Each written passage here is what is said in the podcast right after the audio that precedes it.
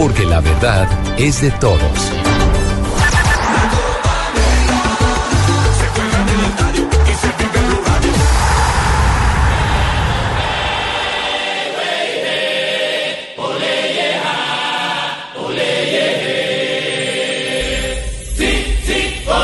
Cinco de la tarde, nueve minutos, poco más de cuatro horas para que inicie en Pasadena, California, el partido de esta noche entre la selección Colombia y la de Uruguay. Lo más seguro, por supuesto, es que el profesor José Néstor Peckerman repita la nómina con la que le ganó a Estados Unidos, incluyendo, por supuesto, a James Rodríguez. Pues bien, Blue Radio, con todo el cubrimiento especial de esta Copa América Centenario. Vamos a Pasadena, Fabio Poveda, enviado especial de Blue Radio, con todos los detalles. Fabio, buenas tardes.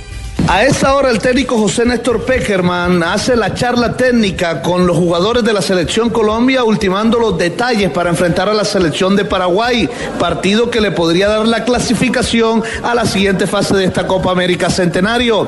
Precisamente el técnico dijo en rueda de prensa que hay que tener mucho cuidado con los paraguayos por ser un equipo muy peligroso. por supuesto que, que Paraguay con ese nivel individual de estos futbolistas eh, se ha enriquecido y se hace mucho más peligroso, sin olvidarnos de los experimentados eh, como Justo Villar, Pablo da Silva, que son ya jugadores que le dan la cuota de experiencia, de orden al equipo. A esta hora un sol esplendoroso aquí en el estadio Rose Bowl de Pasadena, donde se va a jugar el partido. Desde el Rose Bowl en Pasadena, California, al lado de la selección Colombia en esta Copa América Centenario, Fabio Poveda Ruiz para Blue Radio. Fabio, gracias. 5 de la tarde, 10 minutos. Por supuesto, regresamos con usted a las 6 de la tarde para más ah, detalles de todo el equipo de Blue Radio sobre este partido de nuestra selección Colombia. Vamos a cambiar de tema. El gobierno y los representantes de los partidos políticos acordaron la creación de una comisión de senadores que ayude a destrabar la negociación con los campesinos e indígenas en el Cauca. María Camila Correa. El Senado de la República nombrará una comisión de congresistas que entablen diálogos con los taucanos que han tomado vías de hecho para poder crear un corredor humanitario. Así lo explicó el presidente del Senado, Luis Fernando Velasco. Vamos a definir una comisión que arrancará ya mismo para el Cauca, tratar de hablar con quienes están eh, en esta protesta, hacerles una serie de reflexiones humanitarias. El Congreso no va a entrar a calificar quién tiene o quién no tiene la razón. El ministro del Interior, Juan Fernando Fernando Cristo, dijo que el tiempo se agota y ya hay desabastecimiento de alimentos, oxígeno y gasolina. No alcanzamos a, descifrar qué hay detrás de tanta radicalidad, de tanta agresividad, de tanta incomprensión al dolor. Señaló que el gobierno seguirá evaluando medidas con prudencia y serenidad, pero haciendo respetar la Constitución. María Camila Correa, Blue Radio. María Camila, gracias. 5 de la tarde, 12 minutos. Mientras tanto, las autoridades en el departamento del Meta tienen listo el dispositivo de seguridad ante posibles manifestaciones o bloqueos de las vías por cuenta del paro transportador. Carlos Andrés Pérez.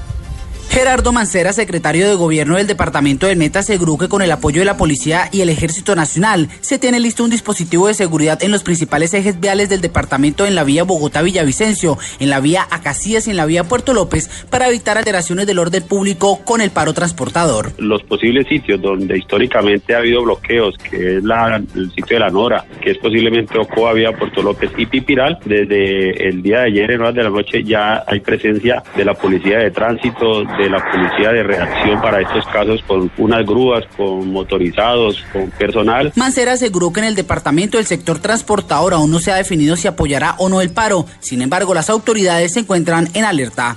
Desde Villavicencio, Carlos Andrés Pérez, Blue Radio. 5 de la tarde, 13 minutos. Ah, seguimos con las noticias del Tribunal de Cundinamarca. Dio vía libre a la licitación del tercer canal Luz Karim Hurtado.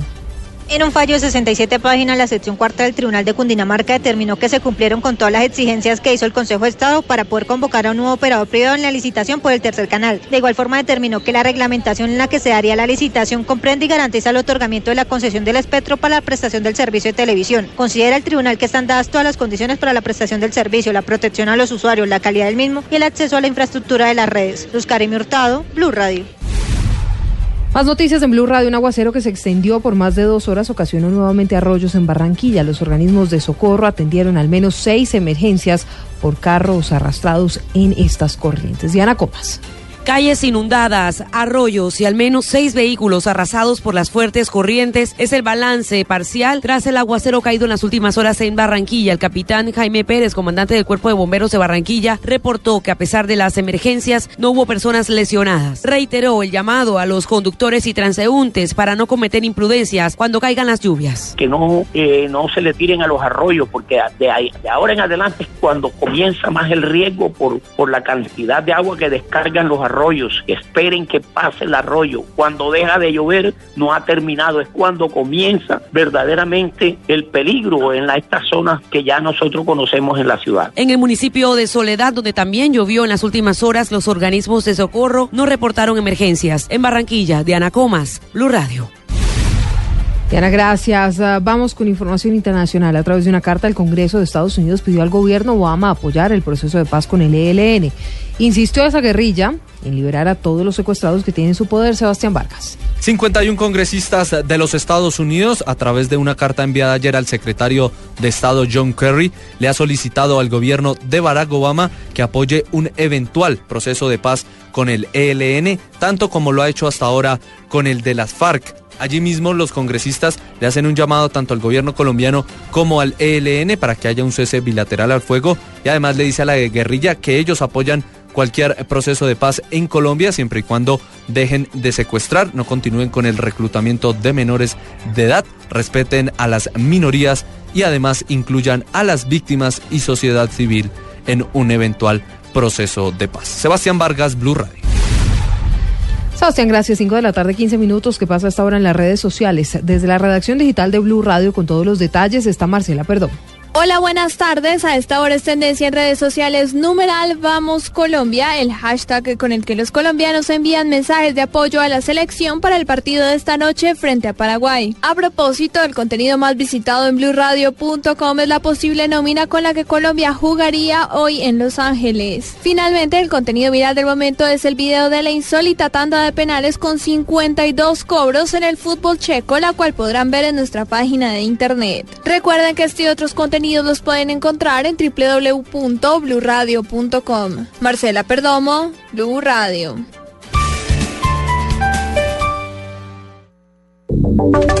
Y ahora en Blue Radio, la información de Bogotá y la región.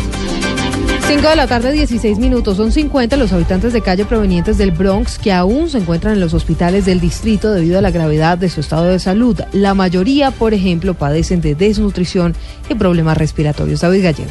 La Secretaría Distrital de Salud aseguró que después de la intervención del Bronx ha valorado a más de 240 habitantes de calle en los diferentes centros de atención integral. 50 de ellos se encuentran en los diferentes hospitales distritales como Santa Clara, Jorge Eliezer Gaitán, la Materno Infantil, el Simón Bolívar, en Gativá, San José y San Blas. Luis Enrique Beleño, subdirector de gestión del riesgo de la Secretaría de Salud, explicó cuáles son las enfermedades que ha sufrido esta población y la necesidad de mantener su revisión en los entes de salud. Tienen que ver con un proceso de desnutrición propio de de las condiciones, enfermedad respiratoria crónica, sintomático respiratorio y un compromiso general del estado de salud de ellos que puede orientar hacia el diagnóstico de patologías crónicas que, que deben ser tratadas y que en este momento están siendo diagnosticadas y referidas a las instituciones. Blue Radio conoció que son tres los habitantes de calle en estado crítico debido a la complejidad de algunas quemaduras en su cuerpo. Dos mujeres y un hombre son atendidos en el Hospital Simón Bolívar. David Gallego Trujillo, Blue Radio.